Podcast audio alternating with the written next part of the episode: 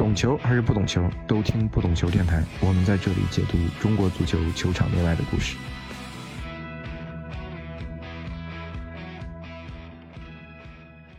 Hello，大家好，我是主播大萌，欢迎收听不懂球电台。我们在喜马拉雅、小宇宙 APP、网易云音乐、苹果播客、QQ 音乐同步上线，欢迎大家订阅收听，也可以添加微信小助手进入节目听众群。这一期呢，我们邀请了著名足球经纪人周凯旋做客我们的节目，和大家一起聊聊经纪人的故事。大家好，我是周凯旋，很高兴来到这个节目。呃，因为我们现在正处在转会期啊，那我们绝对不会给周老板挖坑，说给我们节目爆料。那个节目爆料也不是我们的定位，所以这一点请放心。其实我们为什么找周凯旋来做我们这个节目呢？其实我们还是想聊聊经纪人，因为我觉得经纪人在整个足球这个行业里，其实是一个不可或缺也很重要的一个角色。当然，这个外界可能对经纪人这个职业也有很多的误解，嗯所以想请朱凯旋来做客我们节目，跟我们主要聊聊经纪人背后啊。怎么从事这个行业啊？这个行业遭受的一些误解啊，这些方面来跟我们聊聊。呃，其实因为我们知道很多经纪人都有自己熟悉的业务范围嘛，比如之前做黔南地区的温家庆，对吧？这个经纪人，还有做南美的叫李玉红，然后也有李峰啊、郭峰啊这样经纪人。当然，还有一些国内球员也有一些这个经纪人，他们可能很少做这种外援的业务。然后周凯旋其实是主要做韩国的市场。嗯，不仅包括韩国的球员，也包括韩国的教练。嗯，可能大家这个熟悉的有这个教练就是崔康熙嘛，就是你签过来的对吧？还有孙准浩啊，张张贤秀、朴敬元啊，我应该印象中大概是是这几个人对吧？啊啊。嗯，呃然后我们今天主要话题其实分两部分，一部分是关于经纪人这个职业，另一部分其实是关于韩国的外援，包括韩国足球这些。方面，然后我们第一部分，我们其实想跟周凯旋聊聊这个关于经纪人这个角色，就是我不知道你是怎么走上经纪人这条道路的，有一个什么样的契机或机缘？呃，我印象中你是之前去韩国留学是吧？就是首先吧，经纪人这个行业和这个职业吧，是一个专业性比较强的一一个工作，嗯，相对比起这个商业角度来讲，它的这个专业性比较强，嗯，所以说。做这个行业之前，第一个是，嗯，有过足球的这个从业经历，比如说球员出身，本身本身对对足球这个行业比较了解。再一个，主要还有第二个方面，当然是就是，肯定是你要对这个行业比较非常有兴趣，然后喜欢这这项工作，嗯，然后你才能把它这个持续啊去认真的、持续的去去把它就是深入钻研下去吧，可以说，然后。接下来就是你怎么样去把它变为更好的效率，嗯。嗯，去服务好俱乐部，然后嗯给这个俱乐部啊，或者说乃至说一个国家的足球啊，中国足球，它的这个职业联赛带来好的这些球员，然后取得一些好的成绩，嗯嗯，主要是这方面。再一个就是，呃，从事经纪人这个行业，它的起步和发展，主要我认为还是一种积累吧。嗯，一个是你对足球的专业知识的了解，还有你的学习，你的这个眼界，再一个你经历的这些这种高水平、优秀国家足球的里边的这些怎么说啊，就是积累吧。嗯啊，可能随着这各方面条件的这种汇集，嗯，然后来取决于最后能不能做一个这个称职的经纪人。嗯，对。那你之前最早是你踢过球吗？我不知道。呃，我之前是在鲁能足校，鲁能青训出呃出来的这个球员。嗯，对对对。然后怎么就去了韩国呢？呃，当时有这有这么样一个机会吧，当时也是因为是学一门外语。嗯。再一个，当时我是零二年去的韩国。嗯。当时零二年的时候，这个世界杯韩国是正好是韩国足球最红火的时候，进了四强嘛。嗯。世界杯刚结束没多长时间，我就十二世界杯夏天结束了，我十二月份去的韩国。在亚洲范围内，感觉这个足球比较特特殊的国家，这是一个足球比较特殊的国家，你想去看一看，嗯，怎么样一个亚洲的球队，他他能拿到这么样的好的成绩，嗯，他足球的精髓是什么？嗯，过去怎么讲，也算是过去想深入的呃深入和实地的接触一下吧。嗯，最早是去韩国是一个什么身份留学啊，还是？呃，主要是在留学，就是学习这个足球专业。嗯，在这个大学里边也校队里边也也去踢过球。那就说，应该是你从零二年开始去的韩国，但到你从业做经济，应该是一一年。呃，我是一零年，一零年当时的第一个俱乐部是青岛中能嘛，一个韩国外援。嗯，对对对，一零年开始起步的吧，算。有八年的时间吧。这八年的时间是怎么一点点最后走走到这个经纪人的一个角色？是八年吧，一个是主要是一个学习的足球专业学习的积累，再一个在韩国足协、韩国的职业俱乐部啊，也进呃也也那个当时工作过，嗯积累的呃，一个是其实真正走到经纪人的这个行业上来，嗯，主要几点，一个是对专业知识的积累，嗯。再一个是对实践的积累，呃，再一个就是对人脉的一个积累，通过呃各个方面吧，本身这个在韩国足协也工作过，韩国足协、韩国俱乐部，后来在这个也也取得过考过教练证，嗯。对，在那考考出考了教练证，在那也任任过职，这些方面综合起来，然后就注定将来对这个经纪人这个行业有所帮助吧。嗯，对对对，你刚才也说第一第一单这个生意相当于是跟青岛中能是吧？对对对。当时是自己开始给中超的一些俱乐部推荐一些外援，还是？呃，当时是推荐外援，当时青岛中能正好需要一个韩国中卫，然后当时是全美现在的李同国，当时是李同国的一个队友，嗯，他正好也想也想去国外发展，然后就来中，当时应该是去试训吧，嗯他来试试训了一下，表现也不错，嗯就顺其自然的留下。嗯，从那以后开始吧，就当时那个时期就是一般的主力替补级别的球员，还不是说完全主力。嗯主力替补的这些球员来中超，他都够用。因为现在时代的发展不一样了，现在呢都是国脚啊、国字号、MVP 啊这种级别。嗯从这一点可能也间接说明了当时的这个中国足球和韩国足球还是还是有些差距的吧。其实我们知道，作为一个中国人，然后要取得韩国人的信任，因为做经营肯定要取得别人的信任，这是不是不是一个容易的事儿啊？呃，我那个时代在韩国，如果单从足球足球角度上来讲，抛开社会的人的角度，足球角度来讲，韩国人还是对中国人有偏见的。嗯因为那个时候还是恐韩症没有打破的时代嘛。嗯我们基本上的，无论国家队还是俱乐部的层面的成绩，还基本上没有胜利的一种节奏和年代。嗯嗯，所以说，无论做一个什么行业，你用心的去把它用心、坚持、认真，嗯通过时间你去把它做好，你的这个业绩如果做的比较多，然后相对成功的地方比较多，嗯还是通过这些方面去，像这些东西是没有国界的，嗯还是通过这些方面去让他们来认可你嘛。嗯，就是你相当于我们说直白点儿，就是你先做成几几单这个生意，一些球员来了以后，大家自然对你就会越来越信任了，是吧？是是是，再一个呃，做的你的球员 这个方面怎么说啊？就各方面，比如说两全其美啊，三全其美，大家都满意。一个是球员、经纪人，对方俱乐部球员表现也不错，对方俱乐部也就感觉你的球员来对他们成绩上有所帮助。嗯嗯，再一个经纪人介绍的球员也比较靠谱。如果这方面这几个方面都如果做到了，相互来讲都是对大家来讲都是好事吧？应该说对。嗯，呃，韩国球员在国内应该基本上都有他自己的经纪人，然后你是主要是相当于做他们的呃，做他们代理做代理中介，对啊其实经纪人就是代理人嘛，嗯对，代理中介嘛。通过我的角色，主要还是偏向于这种球探经纪人，嗯我会定期去观察考察这些球员，包括他们的经纪公司、经纪人，我也是定期会和他们去沟通考察。嗯对，出各方面，如果一件一件事，他必须是各方面的水到渠成，他才能成成，他才能成功。所以从这些方面，我我还是一直比较钻研，去钻研哪些球员的水平适不适合俱乐部，他的风格，然后这个球员的人品，还有这些方方面面吧，他是否来以后成功的概率，嗯或者或者给他把他把他这个数据，他的各方面的数据，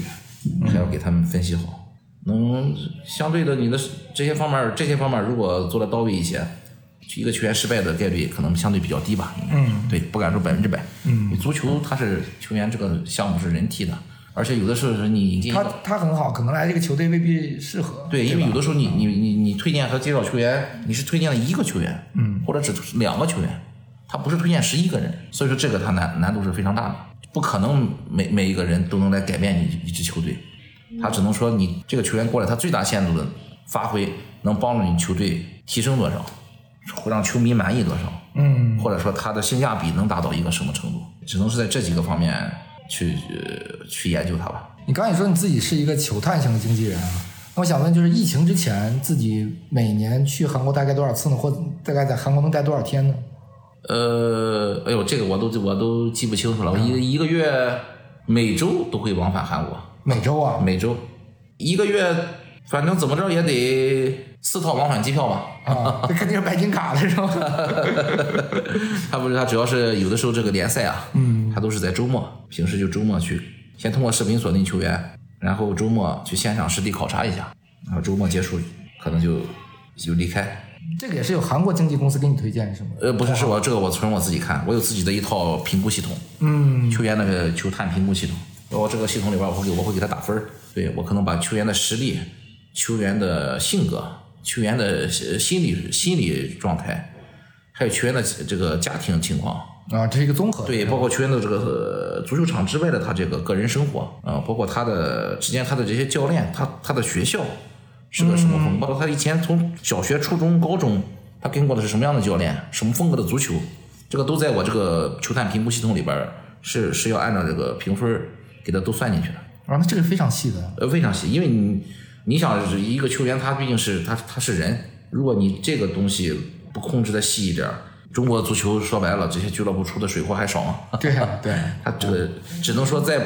在细致中去能让这个风险更低一点，不能说百分之百的这个全成功来当救世主，嗯，只能说让他失败的概率低一点。你说了，你也要考察很多球员的这个，比如他的家庭啊、生活啊，还有场下的一些东西。就是你跟球员之间的这种私交，我好像之之前了解到，跟李宗国好像就关系非常好。是因为当时我在韩国足协从事的这个工作，嗯，是外事外事部呃对外联络，嗯。对，就很呃，当时基本上国字号去中国比赛，零三年的亚洲杯，后来包括一系列的这个洲际赛事，嗯。我都是随队当翻译，啊，所以通过这种这个工作的，也是就刚才讲到积累，这也是一种积累吧，对对人脉的积累对。因为平时在一起生活，在国外可能相对本身我也是运动员出身，各方面可能能和大家更聊得来，对呃，很快就融入融入的比较快，对，所以说可能后来就讲到通过这些关系和人脉，可能就会更多的得到一些好的这些资源，不就是球员嘛？对。可能会得到一些好的资源。那我们都知道，李东国其实在韩国其实相当于传奇性的球员了嘛？可能是不是一度也跟中超有过这个绯闻？我不知道现在能不能揭秘，就是他是不是曾经距离中超是非常近的？是有以前是有过接触，但是李东国这个第一，他的年薪也比较高，但是当时中超李东国那个时期，中超还是希望要这种欧美，前锋对吧？对欧美，现在价格高一点，他其实都那个时代不无所谓，但是韩国吧，这个球员他比较有局限性。嗯，你说后腰、中卫，买的基本往哎，往都是这个他们认可。但是前锋，韩国前锋还基本上不会，你要，现在想想，只有金信玉，还有之前但是吧，有的时候你要把数据拿出来，来过中国的前锋没有一个差的，啊延延边之前有个延边有何太君、金城大，啊后来的这个安贞焕，啊对，之前那个、呃这个郝伟长沙时期金德时期带队引了一个中锋叫金银中，啊这个我我还呃半个赛季就进半个半个赛半个赛季就进了七个球，嗯嗯，当然这长沙好像一度打进前五名。嗯包括还有这个后来延边还有个李在敏，延松甲的同学，也是往前三嘛。那大部分你别说来了来过中超这些前锋，他基本没有没没有差的，但是还是在于教练员和俱乐部的这个的理念吧，他敢不敢用？嗯嗯，韩国前锋敢不敢用？我认为如果单从数数据上来讲，韩国前锋到现在为止来中国中超、中甲踢球没有掉过链子。嗯，呃，你刚才说这个，因为涉及到他们很多场外的东西嘛，那他们其实我们把外援买到或者引进到中超这些俱乐部，他们很多生活上的是不是也都需要你这边去嗯照顾一下、安排一下？呃，但是相对来讲，韩国球员好一些。嗯因为韩国球员都是在像地理位置上都都是在相处于这个文化比较接近的国家嘛。韩国韩国球员可能最大问题就是饮食，嗯嗯，他们吃的可能比较清淡，但是嗯，基本上生活中不需要太照顾。其实这个话也可以反过来讲，自律的韩国球员是不需要你操心的。嗯，如果你操心太多，说明这个球员是有一定问题的。所以这是你也就是听找他对，所以说你找他们，找他们。们，所以说你这些东西就是你在引他之前，把这些东西一定要落实好。你一定是引来一个省心的球员。你如果他本身就是个省心的球员，来了以后又不省心，那这个就又要考虑这些是不是这个人选的到底是选对了还是没选对，这个就要总结了。但是你之前把工作做细致了，后来的事情就变得简单。那有没有遇到一些特别棘手的就关于生活上的他们的问题呢？可以跟我们分享分享。怎么说呢？我认为外援来中国最大的问题还是伤病吧，尽量是不要受伤。受伤的话，治疗啊，是不是一些很是对啊，受伤的话，可能各方面就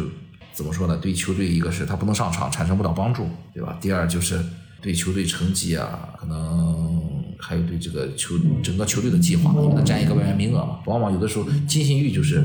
我看当时去年就是因为有一段时间受伤了。啊。球队的变化呀，各方面可能就是因为这么样，前锋的位置很关键，可能就是因为他伤了，这就是客观因素的存在，嗯，让这支球队一落千丈，也是有可能的。完了，他等他伤病好了，他又达不到以前那个状态了，对，然后你说你球队继续继续受信不，信任他？对？球队球队球队方面的继续受损。但是我认为就是真正韩国球员，这也是所有球员的问题吧，因为你外援嘛，更不能他的位置更重要，嗯还是尽尽量不要有伤病吧。呃，另外一个想问你有没有可以跟我们分享一下，就是有什么有没有什么阴差阳错，最后本来要签约的球员最后一刻或者没签没签了。反正我个人印象，我不知道是不是准确，因为之之前有一个去杭呃去河南建业的那个叫什么郑仁焕是吧？本来是要签鲁能的，然后突然就去了去了郑仁焕，我不知道还有没有其他的什么这样的是当时一。三年吧，一三年确实给鲁能作为家乡球队嘛，确实给鲁能推荐了不少的球员。其实当时的这些金英权啊、张贤秀，呃，包括郑仁焕，后来这些当时他们呃鲁能是需要一个中后卫的，对，包括后来的这个孙准浩，最后是买了麦克戈文，最后是买了高科嗯麦麦克格文？但实话实讲，麦克格文的水平也是可以的，啊对球队一第一是产生了巨大的帮助，最后还给韦山东拿了一个冠军。对，这也不否定，第一，麦克文是个好好的球员；第二，呃，山东的这个管理层在引援的时候，他们认真的比较过球员。对，比如说有的时候你拿出一个，打个比方，你拿出张贤秀和麦克格文比的时候，我综合比较完，我选择了麦克格文，他来了以后确实管用，还为甚至最后跟球队拿了冠军。他这个引援就是成功的就是成功的，可以说打高分的。但是这些好球员后来包括伊沃也是推荐，最早也是推荐给鲁能的，因为他们外援他名额他不是只有这么一个名额吧，是有限制的嘛。后来买了麦克格文，表现也不错。其实你刚刚说到伊沃，其实我又想问一句，你其实签的不光是韩国的国内的球员，也有在 K 联赛里面一些外援，对吧？对，因为他的你你有的时候观察一场比赛，你整整盘都能看到，两个队二十二个人嘛，只要上在上面表，有有的有的时候有一些球员，他是他不在于他的这个是不是踢九十分钟，有的有一些球员他。上场可能就踢四五十分钟，但他四五十分钟里边能表现出的东西是否能吸引你，是否适合，比如说在来中超哪支球队踢，他的成功概率是多少？这方面也有的时候呃也是需要深入观察的。张贤秀当时来来中超的时候，他在东京 FC 也不是个绝对主力，对，因为当时他比较年轻嘛，年轻。再一个，全景元当时去西亚踢球，在全北是个丑，轮换。呃，都不轮换都算不上，可能一年就是四五场球的球员吧。对，包括伊沃，当时在韩国，他是倒数第七名的队的嗯一个外援，数据嘛，进球五六个进球，助攻也五六个吧，嗯也就这么个数据。但有的时候你不能完全看这些片面的东西。对，他往往有的时候看球员的这一个点，这个点，他这个点将来有没有爆发的这个可能性？能性对对，你看中的是这个点，这个点你只要把它抓准了，成功的概率相对就会大一些。当时包括考察伊沃，就他的这个有一点他很吸引我，他拿球他的控球能力非常强，你想抢他的球只有犯规，他的这个技术能力就注定了，呃因为当时中超的节奏，实话实讲比韩国 K 联赛节奏是要是肯定要差一些他有这个，他有他有这项技能，最起码在中超他能是当核心的。为什么后来伊沃他他只能踢核心球？他就是在这种不是豪门的球队，把球都交给他，因为他自己能控，他不丢，他能组织，这个时候就体现出他的价值来。后来好像在北京人和踢了一段，好像也没有在建业那么好。他那个时候肯定是战术上不是不对是以他为主踢核心球，所以说他可能是这个球员就可能发挥不出他各方面的他最大优势来。哎，他之前有说这个，我们就缺一个规划，他是好像之前有有谈我听过，后来可能因为年龄问题放弃了吧。啊，所以有点有点可惜。他确实是在前面，真能拿入球。如果能规划，对我们其实确实很但是。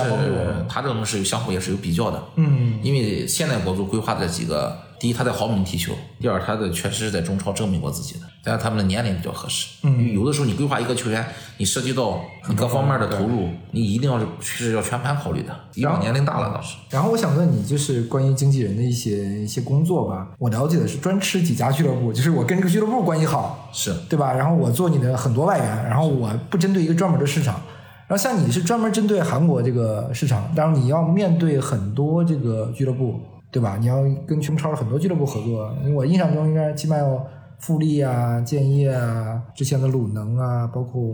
权健，其实这些都做过这个生意，对吧？是，你觉得这种就是别人可能或外界，比如做媒体也会觉得，传统意义上讲，我们多数经纪人其实都是这种吃几家俱乐部，对吧？吃的比较开。但你这种，比如跟不同的俱乐部沟通，你觉得是不是对自己的业务能力其实考验的会更多？嗯，怎么说呢？因为刚才就讲到一种积累嘛。因为在韩国这个国家，我有如果单从足球的这个运动项目的角度来讲，十年磨一剑，我已经磨了磨过两剑了。我有十十年的积累和学习，嗯现在又第做经纪人第十一个年头，又有十一年的实践，就基本上说从业吧，就是拿足球一个项目从业来讲，不单纯是经纪人了，就是从从事这个行业来讲，我已经有过二十年的经验了。所以说我通过这二十年，这十年为一个为一个阶段，前十年是在铺垫和积累，后十年是在可能说厚积薄发也好，后期开始你积累完你要发挥啊，你有地方去发挥，你不能天天光学东西，你不去用，嗯。可能是这个时间的积累，他这个点也到了，后来可能就是注定要去走经纪人啊，或者走从事足球更深入的这个工作了。呃，还有一个问题我想问你啊，其实就是因为经纪人和俱乐部之间有很多这种合作嘛，然后有时候提供的推荐过来外援，有的也可能球迷也不太满意啊，总觉得这个这个经纪人推荐球员不太好啊，呃，或者说对经纪人和俱乐部这种合作啊，也有一些非议，对此不知道你怎么看呢？或作为一个经纪人的这个角色来说吧，经纪人们就做好自己的工作嘛。你比起非议来讲，就是你做好自己的事情，你给球队带来好的球员，带来好的成绩，让球迷满意，然后给球队带来冠军。如果这些方面都都做好了，我想也不会有什么非议了。你包括你带来一个孙准浩这样的球员，是来给球队能夺冠，而且能拿两个冠军，能让大家满意。你要注重去业务的方面，而不是去注重非议的方面。当你把自己的事情和业务做好的时候，这个非议有的时候自然它不是非议，嗯它也没有非议。所以说，还是把自己的第一把自己的业务搞好，然后球员最大最大化能帮助到球队，呃，成绩上能有所突破。再一个，球队的这个各方面啊，他引援啊，他的管理层也好，主教练也好，他们的工作完成的是优秀的，一切就 OK 了。所以有时候非议他不一定是非议，非议是你做的不好，他是非议。对，当你做好的时候，他不是非议，它不敢呃不能说是赞扬，呃不能说是完全是呃非议和赞扬这两个词，它是有的时候它也不是成正比的。你做好的时候，这是你该做的工作，对，因为你都在这个行业里，呃在这个位置上。再说白了，你可以不做，但是你还在做，你就得把它做好。嗯对，有的时候不是说呃非议的问题，是确实你没做好，对人家来找你毛病。对，当你做好的时候，他一切都不是问题，不是非议。那我们先聊聊钱的事儿吧。嗯，就是我，因为我不太确定啊，就是比如说我们经纪人在一个转会的过程中，是收比如转会费的这个比例呢，还是收比如百分之五还是百分之十，有一个具体的比例，还是比如有一有一些差别，不同的转会之间。不同的转会会有不同对待嘛。现在，反正中国做国际足球这么多年了，基本上可能大家也都了解，行业它可能存在嗯很多变数嘛。嗯但是正常的经济代理费用在百分之十吧，百分之十正常的。嗯，其实我们知道，现在很多的经纪公司，它的业务不只是局限于球员和教练的这种经济业务啊，可能延伸出去还有很多关于这个足球产业上的一些布局啊和业务的发展啊。我不知道你们公司有没有其他这些方面的布局呢？呃，目前我的这个足球产业公司，除了教练员、球员的这个经济业务之外，还有一个将来要布局青训、青少年的这个优秀人员培养的一个计划。呃，就是通过这个公司的球探系统，呃，选拔出这个有潜力、呃，具备优秀实力的这个青少年运动员，把他这个送到韩国去，再进行一个深入打造。呃，包括现在我们公司正在与一支韩国 K 三俱乐部谈这个投资和控股，呃，基本上年底就会有一定的这个交接。呃，怎么说呢？也是这个计划吧，也是接轨于这个配合于这个中国足协的这个优秀的青少年球员的留洋，以及未来中国足球的这个大方向国字号的这个为国仰视、人才培养这么一个计划吧。希望就是通过一些这个人的微薄之力，为中国足球能做一点贡献，这是我们的一个想法和初衷吧。其实你刚刚也说到了这个孙准浩嘛，就我们想聊聊这个孙准浩，就是关于他签约前后的一些一些故事，能不能可以跟我分享一下？因为我们知道孙准浩在全美之前就是 K 联赛的一个 MVP，是你是从什么时候开始就跟孙准浩，比如说觉得这个球员是非常不错的，我希望把他这个运作到中超来的，啊，前前后后的一些故事吧。当时当时我比较关注全美现在这支球队，嗯，然后当然有很多合作合作合作了很多业务。当时全美现在从浦项制铁引进孙准浩的时候，我就关注了这个球员。呃，他这个球员从小比较优秀，初中、高中、大学他都是顶级球员，也拿过冠军，也拿过最佳球员。嗯，后来在浦项的这个这个俱乐部，这个俱乐部是年轻球员他比较冒尖儿，嗯，比较涌现这种青年才俊的一个俱乐部。他这个俱乐部的特点就是。当年他有一个特点，当年他全韩班没有外援的情况下拿过冠军。对，我知道那个赛季。对，所以说他的这些国内球员水平还是比较不错的。后来全北呃把孙准浩引进到全北，他一直在踢，我一直在在观察。我一看这个球员比较全面，第一他跑动，就 B to B，呃跑跑动跑动很多，但他脚下技术还不差。其实专业人看他专业点嘛，孙准浩踢球的这个头脑是非常清楚的，他这个是通过训练。他这个东西是是天生的，就是技术意识和而且阅读比赛能力对阅读比赛的能力，什么时候该干什么事儿，这个是练不出来的。这几个方面注定了这个球员一定是个优未来是个优秀的球员。就像有的人踢球，他踢球这种他这种大师的踢法，你看伊涅斯塔、哈维这种踢法很潇洒的，你普通人可能这个球也能传得出来，也能助攻，也能进球，总是让你看着很别扭，不是那么大师那种风范。我评估了一下他的各方面的，他也他也有缺点。孙正浩不是没有缺点，孙正浩的头球一般。对他也有一定缺点，就我把他的优点、缺点总和以后，在我的这个球探系统里评估一下，这个球员也基本上能打高分的。这个时候我就在中超，我就看哪个球队需要这个位置，我就会很有信心、很自信的把他推出去。反正怎么说呢，就是你推荐一个球员的时候，不能初期你不能要求他百分之百成功，但是你一定要去降低他失败的概率。怎么去把这个方面的概率给降低？那你不能说来了这球员来的是一塌糊涂，不能水，不能别人说水货对吧？对呀，还不能不如中国球员，那买他来干什么？花几百万美金，对。所以有的时候引进球员啊，他的这个他的价值和水平就是在钱上。要么有的时候说一分钱一分货，但是你用便宜的，你用很便宜的钱来买一个球员，那叫靠运气。淘宝呢？淘宝靠运气，捡漏，刮彩票，捡漏。对，这个不是没有，这个概率小。对，它每个行业它是有规规律的，但是。货真价实的东西摆在这儿，他就是 MVP，他就是这个价，他就是这个水平。来了以后，他就给你干这个水平的活儿嗯，这个是说白了，他就应该也干干成这样，毋庸置疑的。嗯，对，有的时候足球的规律吧，也是在这些方面去体现。但其实一开始我对孙准浩的期待，我觉得没有那么高，因为鲁能有费莱尼，有莫伊塞斯，然后他上赛季又引进了徐新嘛。其实这个包括郝俊敏。当时我们在想，因为你中场的人其实很多嘛，就是但一个赛季打下来，你发现孙准浩是那个最不可或缺的人，对吧？也体现在这个方面，也体现在俱乐部的管理层和主教练的这个眼光吧。他们也觉着，比如说你给他一个，你说推荐球员，我会给他一份这个介绍和评估报告，球探系统里的一个详细的东西。他们一看这个就是，比如说我这个是个科班的，嗯，我就要科班的球球员，一看条条框框和我的科班是符合的。情投意合嘛，我马上就要这个人。嗯，如果是还有点差距的，他可能会需要更好的。可能当时你推荐推荐这个球员，管理层和主教练一看，这个球员确实是我们最适最需要最适合的球员，我们就来引进他。引进以后结果来看是成功的。其实去年如果要评 MVP 的话，我会 我会投孙准浩比较，哈哈，没，但是因为我们去年没有评这个，没有评，足协官方没有评，可能是因为那个疫情各方面的原因吧。我们有句话叫什么？很金很金造啊！体能一个赛季我该打下来，这个基本基本快全勤了。以我引进韩国球员的这个印象吧，算是。如果韩国球员来，他身体素质各方面，呃，精神的意志力可能是通俗点儿，他不抗造，嗯，他这不是韩国球员，因为每个地方的球员他有他的属性。对，韩国球员是一个特点，日本球员一个特点，越南球员是一个特点，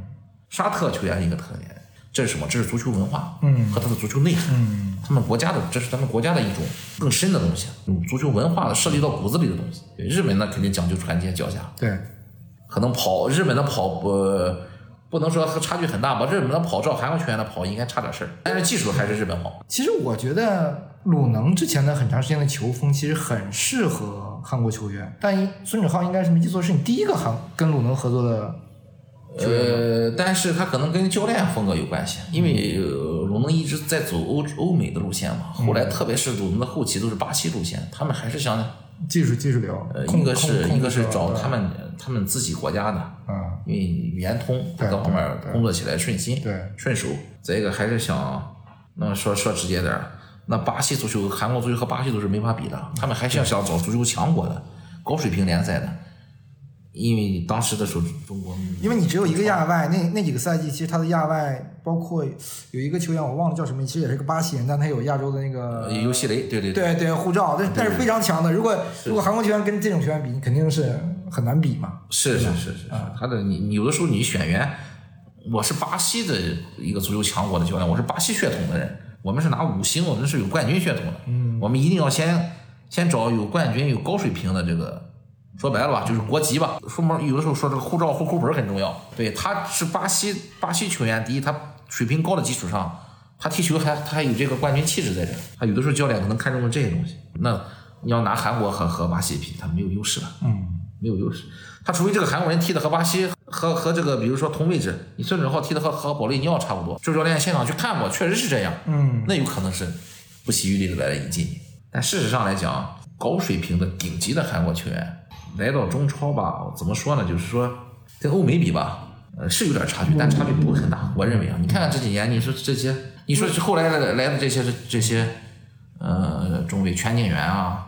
全景元时期的时候，那个苏宁还有米兰达，这巴西国家队的。你说全景元比他能差多少？对，洪正好，能能比他差多少？张贤秀，这都是来过，这呃冯特也来过，当时都是在一块踢。不过后来什么这瑞典瑞典瑞典国脚，大去年大年的大大连的瑞典国脚，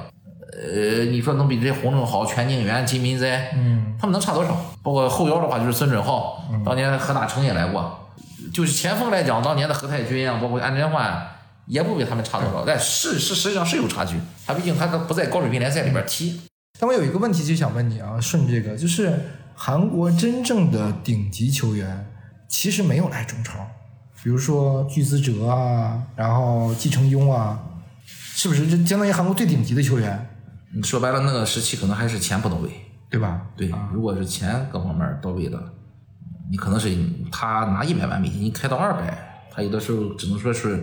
有点动摇。但你开到五百，他一定是来的。啊，对，但是大概率啊，但也有的球员是为了在欧洲，他能，他可能是为了为了信仰而踢球。对对对，高水平联赛保持对。但有的时候足球有的时候是很现实衡量的一个标准，那就是钱。不，咱们不说远了，内内马尔多少钱？啊孙准浩多少钱？你孙准浩多少钱？孙兴民多少钱？都姓孙。他有的时候评价一个足球的水平高低，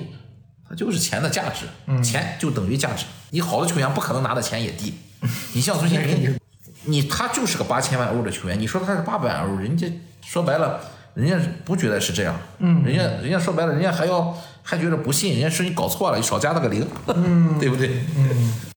其实你说这个薪这个收入的问题，我也想问问你，比如说，呃，就是除除去今年不算了，今年是很特殊嘛。就如果以之前来看的话，比如中超的薪水大概能是 K 联赛他们的薪水翻多少倍呢？基本上是最少翻一倍过来的，翻一倍。嗯，但是基本也也也有情况翻两到两到三倍的也有，这是最高了是吗？也有也有，对对对，也有，最高就两到三倍。对对对，也有。之前的这些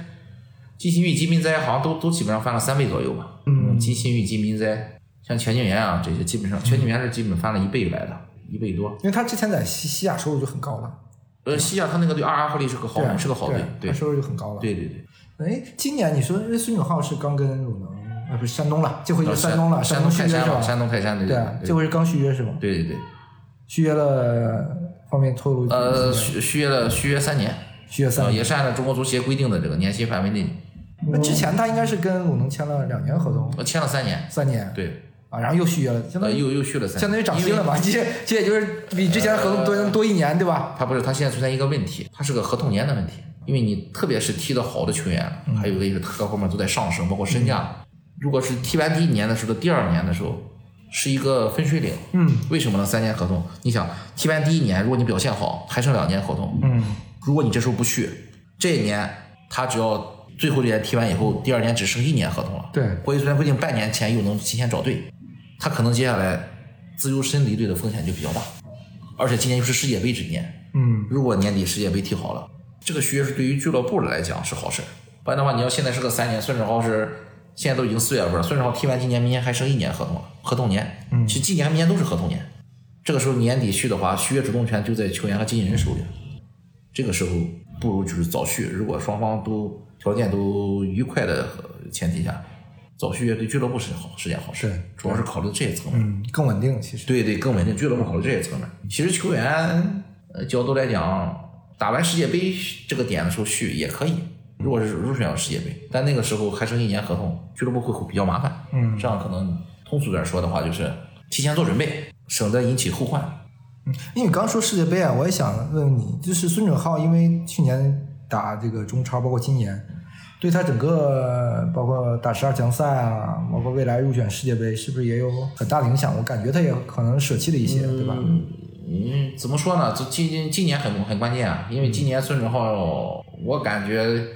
得第一拿出高水平的表现，第二应该怎么说呀？直接点讲，应该是比去年表现更好，他才能争取到这个世界杯的这个名额。因为他也就是在那个边缘的那个，他是个对他现在是这样，他不是国家队绝对主力，他只要是稳定今年稳定发挥，好好表现，他进世界杯的这个最后的名单，因为后腰你后腰储备吧，你你最起码这位置上得有两三个人吧。嗯，现在目前来看啊，主要就是郑郑佑荣啊、黄银范、袁豆仔，嗯就是包括我朱世忠嘛、孙准浩这五个人竞争嘛，嗯，希望很大，希望很大，嗯，因为你毕竟是现在在中超也是怎么？M 就是事实的 MVP，呃，有过 M V I V P 表现 MVP 级别级别 MVP 表现的球员嘛，对对对对，相信主教练应该是入选一个名单去争取一个位置，我估计主教练会给他这个机会吧。嗯，我另外一个就是其实想跟你聊聊韩国这个球员啊，就是以你对韩国足球了解，你觉得韩国球员跟中国球员，你觉得最大的不同是什么？是真是那种精神的意志吗？我认为中国球员和韩国球员最大的不同是足球文化的理解。但足球文化说的是很宽泛的一个概念。呃，一个足球文化就是，我认为是从训练上的，因为我也在韩国从事过青训教练员的工作，嗯，也在亚洲联欢足协取得过教练教练证。他们的训练非常残酷的，我那时候小学小学生一天三练，有的时候一天四练。四练最最比较残酷的是四练，就是除了早操，除完早操上午练，下午练，晚上到这个他们叫叫一起这个开会那种大讲大讲堂里，开灯在里边跳绳，一跳跳一个小时。对，他是纯靠练，纯靠练，然后纯靠这种残酷环境吧，有的时候。韩国内卷都是这样，其实不光足球，韩国其他的也很内卷，对吧？对，还有的时候也有棍棒教育。对，反而我感觉从这种方式，有的时候在极端下，反而也造就了一些，造就了一些东西。嗯，对，一个一个东西的它的极端，你要两面性看嘛。我觉得是不是有的时候总感觉中国的球员是不是练的少了，强度小了，练的少了。小学生真的，小学生真的是这个节奏，其实我觉得三练四练。我觉得不是练的少，是强度不够。比如说你一一堂训练课，比如九十分钟，你我们球员有时候你为什么要给他们大量训练呢？就他九十分钟他不怎么用劲儿，他不是说一个百分之一百或一百二的这个精力去参加这个训练，他可能收着百分之七八十。那如果他用百分之七八十的劲儿，那你肯定要拉长训练，给他更大的这个负荷，他才会有那种意识。是不是还有一种更深入的东西，就是人的这个基因？可如果通俗点讲，韩国人比较抗造，我觉得不是，我觉得中国人跟韩国人一个人人人种，人种差不多，但是文化的精神内核完全不一样。呃，就是刚才我讲到这个韩国小学生这样练，我基本上没见过有受伤的，嗯，可能就是习惯成自然。有的讲究科学训练，那有些训练它真的不科学，就是靠，我就讲一天三练四练，就是靠硬，训练的量、训练的强度、训练时间的积累。你一天的四练可能是顶你中国拳，人家练一年，顶顶你中国拳练三年。如果真正去找原因，因为我切身经历过这些东西，所以真的找原因，可能是在我切身，我不知道现在国内青训，我基本上在国内没见过四练的球队，嗯，很少。我基基本上很很厉害，就三三练嘛。五六点起来早操不长，虽然四十分钟，上午训练也不长，一个半小时，下午一个半，晚上跳绳跳一个小时。但就你说这个，它这个强度有多大？谁知道？你不去切身看一看经历，强度非常大，我看着。因为我们不练就打你。因为我们直观的从这个比赛的角度上来看，比如亚冠很直接嘛，就是你的，就是我觉得中超球员跟韩国球员可能技技战术能力差的不大，不像我跟日本球员技技术上就差别很大了，对吧？但其实跟韩国球员你发现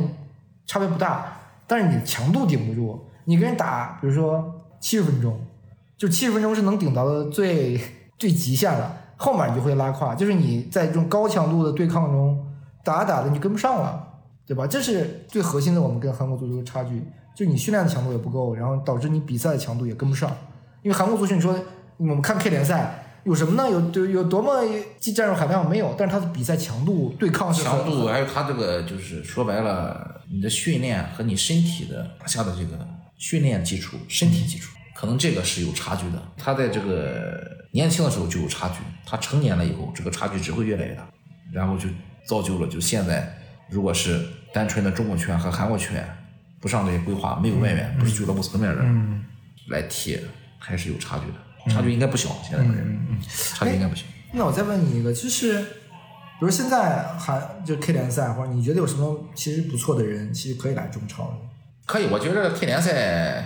就这个球员真不错。球员赛、K 联赛怎么讲呢？有的时候我刚才也讲过，它不是说完全看球队的名次和级别就适合你的嘛。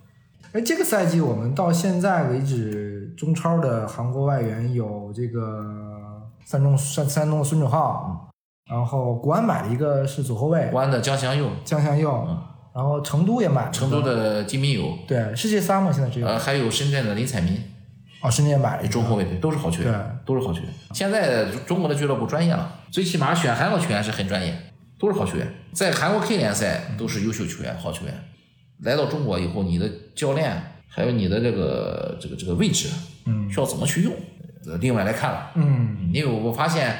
除了深圳这个之外，这个中后卫他比较单一，他只能踢中后卫。国安和成都买的这两个球员都是多面手，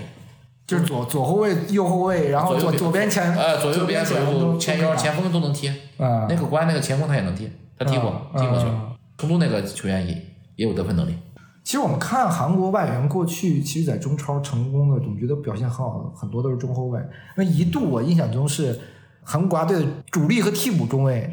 全在中超，嗯，就是金英权、全敬元、张贤秀，还有一个谁是金周荣啊，还是谁？就是四个四个球员全在中超效力。是，但是刚才我讲，我我研究，我去详细研究过这个数据。韩国的前锋在中国基本都成功的，可能是你没去，你没去研究过。嗯韩国的前锋在中国基本没有掉没有掉过链子的。嗯最早时期从长沙金德开始，最早时期的金银中，后来到延边的这个何泰军、金城大、李在敏，后来安贞万，其实前锋少吗，少对我们主要买都是中后卫，包括郑秀荣也在也在重庆踢过，对吧？对对对，还有在什么永昌的赵荣亨，那赵荣亨，对啊，对其实很多都是曹曹炳菊申花也来过，对，还有那个林玉林玉焕金还有金什么的去的那个申花一个中后卫，个儿很高，金基熙，金基熙，对吧？对。这都是韩国，都基本都是中卫啊，这个中卫是最多的。都是是呃这些球员来讲，从实际上来讲，这些球员还真的是高水平球员，优秀球员。韩国球员是怎么讲呢？就相对来讲，表现都是中等靠中等偏上，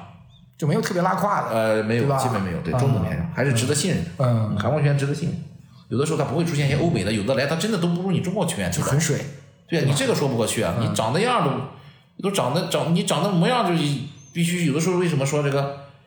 你是欧洲人，你是巴西人，必须你就得踢的。有有时候他对你的这个期待不一样。这个视觉上要求也是也是这样期待的。你是巴西人，你是欧洲人，你必须就得比中国球员踢得好。但有的时候呃，哎呀，比比皆是。所以说，引援他是有一定风险的。其实聊完球员，我想聊聊这个韩国的教练啊。你也就崔康熙是你的这个做的这个嗯，最早是来天津、大连让我引进来，对，最早在天津。对，因为我们知道崔康熙其实在韩国就是教父级的主教练了，啊，也带过韩国国家队，但在中超的执教好像一直没有达到大家的那种预期。你这个你怎么看呢？因为我们都知道是一个很很好的教练，嗯，也不是没达到预期吧，嗯，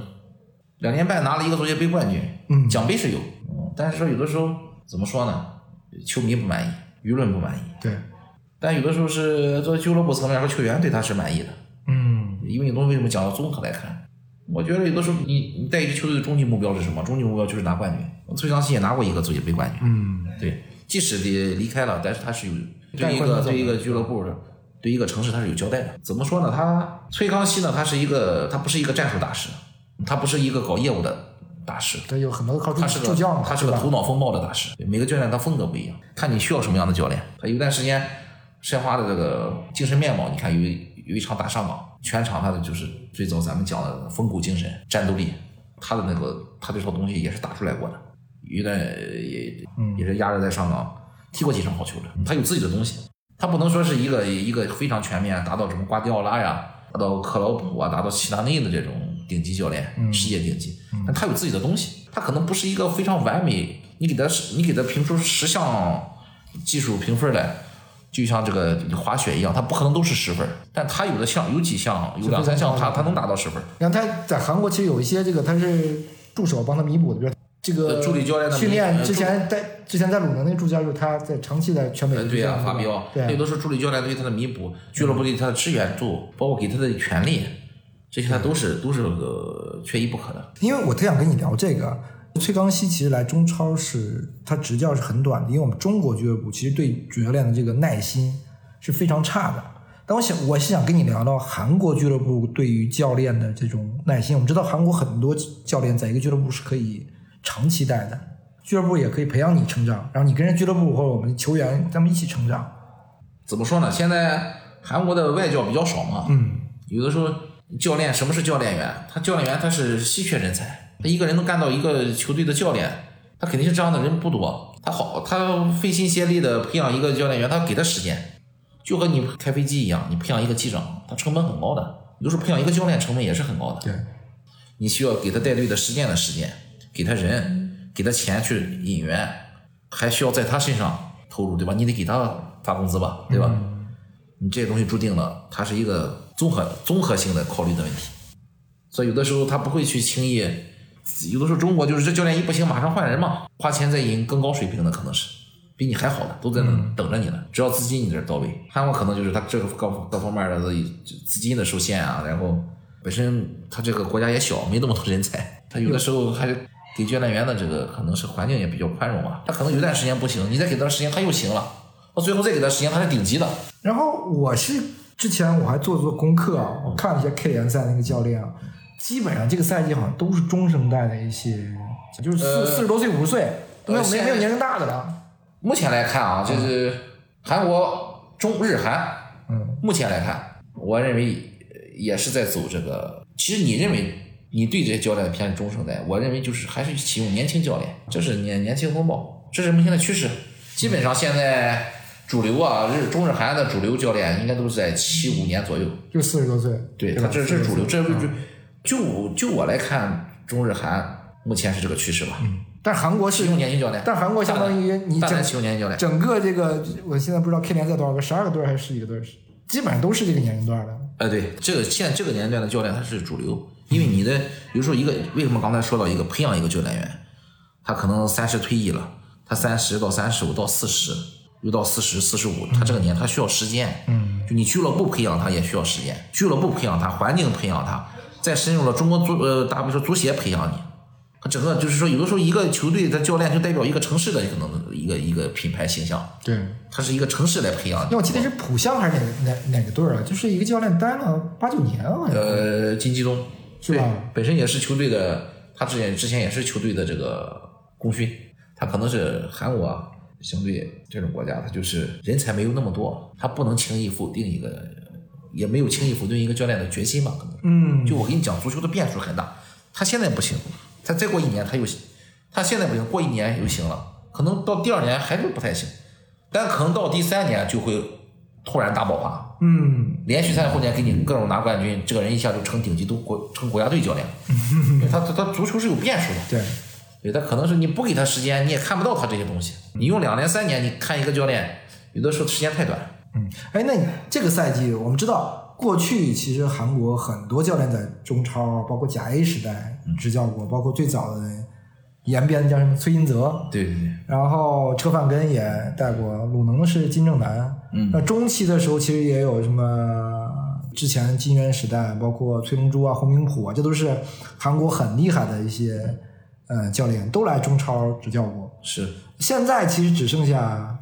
其实现在张爱龙、张外龙、李章洙、徐徐正元。徐正元，然后还有金钟夫，对吧？现在是四个，四个，对吧？对你怎么看现在这个韩国教练在中国？因为李章洙和张爱龙可能不需要太多说什么，因为这两个简直就是中中国通就很油了嘛，是吧？在中超混的。但金钟夫这种，其实在韩国我们大家当时来的时候也觉得一般，但带队成绩大家觉得哎踢出来的也很好。那徐正元其实带的也我觉得也是很好的，虽然说 谢谢辉开玩笑说我压着什么打，对吧？但是我觉得这种教练确实来了是不错的。这就是一个需求问题，相互的需求。说我的这个俱乐部需要一个什么样的韩国教练，什么样风格的韩国教练，然后作为教练员，我去的这个俱乐部稳不稳定，能不能给要给了我要的东西，给我枪，给我炮，或者你给我给我子弹，我能创造成到什么程度？所以相互的需求点很重要。比如打个比方说，我我金钟夫，金钟夫本身就是在韩国，他克服困难能力比较强，他一直带着 K 三队、K 二队，带着青南一直各方面都不是资金啊、人员啊，不是说特别强的队就能打到第二名。他这个特点是河北需要的。你看这个时候，去年河北就各方面资金啊，出问题，对，他对手对付这种是游刃有余的，因为他有他有过克服过困难的他这个经历。但是像深圳这种俱乐部，他就是需要李章洙这种铁帅、铁腕之军，对把球队打造打造成一支钢铁之师，在追求更好的成绩的基础上，打造成钢铁之师的基础上，再追求更好的成绩，嗯，可能是不是要挑战挑战亚冠，冲一冲亚冠前三？像重庆这种球队，你把就选择选择一个，我就选择一个中国的叫中国通的教练。对你了解中国的各球队的情况，对我了解中国足球队的行情。我来了以后，把你这个球队最起码给你带的能不敢说冲前三争亚冠吧，我能给你带到很稳定中游吧。我有这个竞中游的竞争力，嗯，也别也别降呃降级，估计这个东西是是是不合格的。对，但我不降级的前提下，我这个教练能给你往中游再冲一冲，能有这个竞争力，让大家、让球迷啊、让俱乐部啊、投资人都能看到，我满意，我也满意。我投的钱可能也不多，嗯，但他给我带的成绩，他的这个这个名次，我满意，就相互需求都是吻合的，嗯。他就 OK 了。嗯那你觉得韩国教练跟中中国这些本土教练，其实他们最大的优势或差别是在哪儿呢？是不是他们的比如说动员能力啊，对球队的这种管理能力，还是还是更虽然说是外，就是韩国人是外国人，但其实他们这方面能力反而是很强的。他这个他这个东西就是这也是个世界性的问题了。你任何一个地方当教练，投资人对你的信任，你的资金上的对你的这个投入的大这个多少，你的领对整个球员的领导力，球员对你的拥护，嗯再一个你在这个足球圈里的这些人脉、人际关系，再一个就是那就更深入的比赛中出现的情况，嗯比如临场换人，球队出现困境了，可能是你落后一个球的时候，怎么去扳平，怎么去反超；落后三个球的时候，我怎么尽量去扳平，嗯不让这场比赛失利。这些东西是综合的，综合方面是个国际性问题，它不是说呃拿中韩两个国家来教练员他这个来比较。嗯你说韩国当教练也有不支持你的老板，你说要踢你踢全攻全守，我就让你踢不踢这种足球，嗯就是防守反击，投一个嗯拿三分儿，场场这样踢也能夺冠，场场一比零，对吧？我有的教练我就要看你攻出去，大打攻势足球，后边丢十个，前面给我进十一个，嗯也赢，反正每场也赢，也能夺冠。那每个风格他要求不一样，他有的有的老板初期支持你，后期他不支持你，可能有的还出现问题，这不也有很多例子？刚开始是是要喊着大干，中期可能自己企业方面出了问题，球队要么中途出现问题欠薪了，要么打打一年拿了冠军，第二年都球队都没了，都解散了。这个也是出我们中国足球职业足球历史上不是没出现过的情况。嗯，我们最后一个话题吧，就是我们知道中超现在其实面临的很严重资金的问题。嗯，我们这个行业其实相当于萎缩了很多。其实对于你们的来说，收入其实也肯定是比之前要少很多的嘛？你你可以抽的佣就很少了嘛？就你怎么看，在现有这个市场上，或者未来韩国的球员和教练在中超这整个这个有多大，还有多大的空间呢？有的说，什么叫足球从业者？叫什么足球搬砖人？有的时候你想想这些这些词，就是你无论行业多么困难的时候，还是需要就是只要是，除非你不做，你做标准还是不能降低。就是你之前你做的，比如说我是要帮助这支球队拿冠军，我目标最起码不不要变，还是要按照这个努力来做，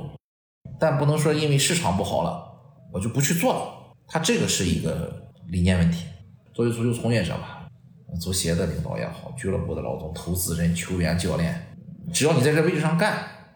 我觉得现在可能是低谷，但是还是要把事情先做好，你自己的分内的事情，你首先要做好。嗯，先不要考虑这么多，现在就说利益少了，我们就不努力了。可能你这样的话，如果足球要走到这个程度上，那足球注定是要倒退的。因为我想问你的是这个，就是说，因为我们肯定知道俱乐部的投入是要下降的，那种下降的情况下，比如韩国的球员和韩国的教练，是对于这些中超俱乐部未来来说是一个性价比会会更好一个一个选择呢？相比于以前，这个的话就更更要求你的专业性了，因为你以前不也有个这样的例子吗。嗯你像这些外援来讲，像伊沃呀，以我为代表的，他都是不太高的钱，对，来来踢也踢出了高水平。伊沃也踢出了当当时也踢出了这个，伊沃伊沃，你要当时那个时期和孔卡比比不相上下的，这不是也是在目前的这个工资限制范围内引进来的球员吗？是在中超表现对，还是个弱队里表现也不差，对，他就提高专业性嘛，现在主要就是，现在投入呃降低了，拿最小的钱能不能引到，还刚才说的这个相互的所需，能不能引到合适的人，而且他这个人拿的这个呃价格引来的人，能不能体现出他的最大价值，甚至是超值的，投入降低了，考验人的这个专业程度、运气成分，包括他的这些能不能找对专业人去做专业事，这个形势就比较严峻了。以前是只要有钱放在这儿，我来随便选，现在是就这点钱在这儿，你怎么去找这点钱，拿这点钱能发挥出高水平，还甚至说能帮我实现目标，能帮我拿冠军的球队，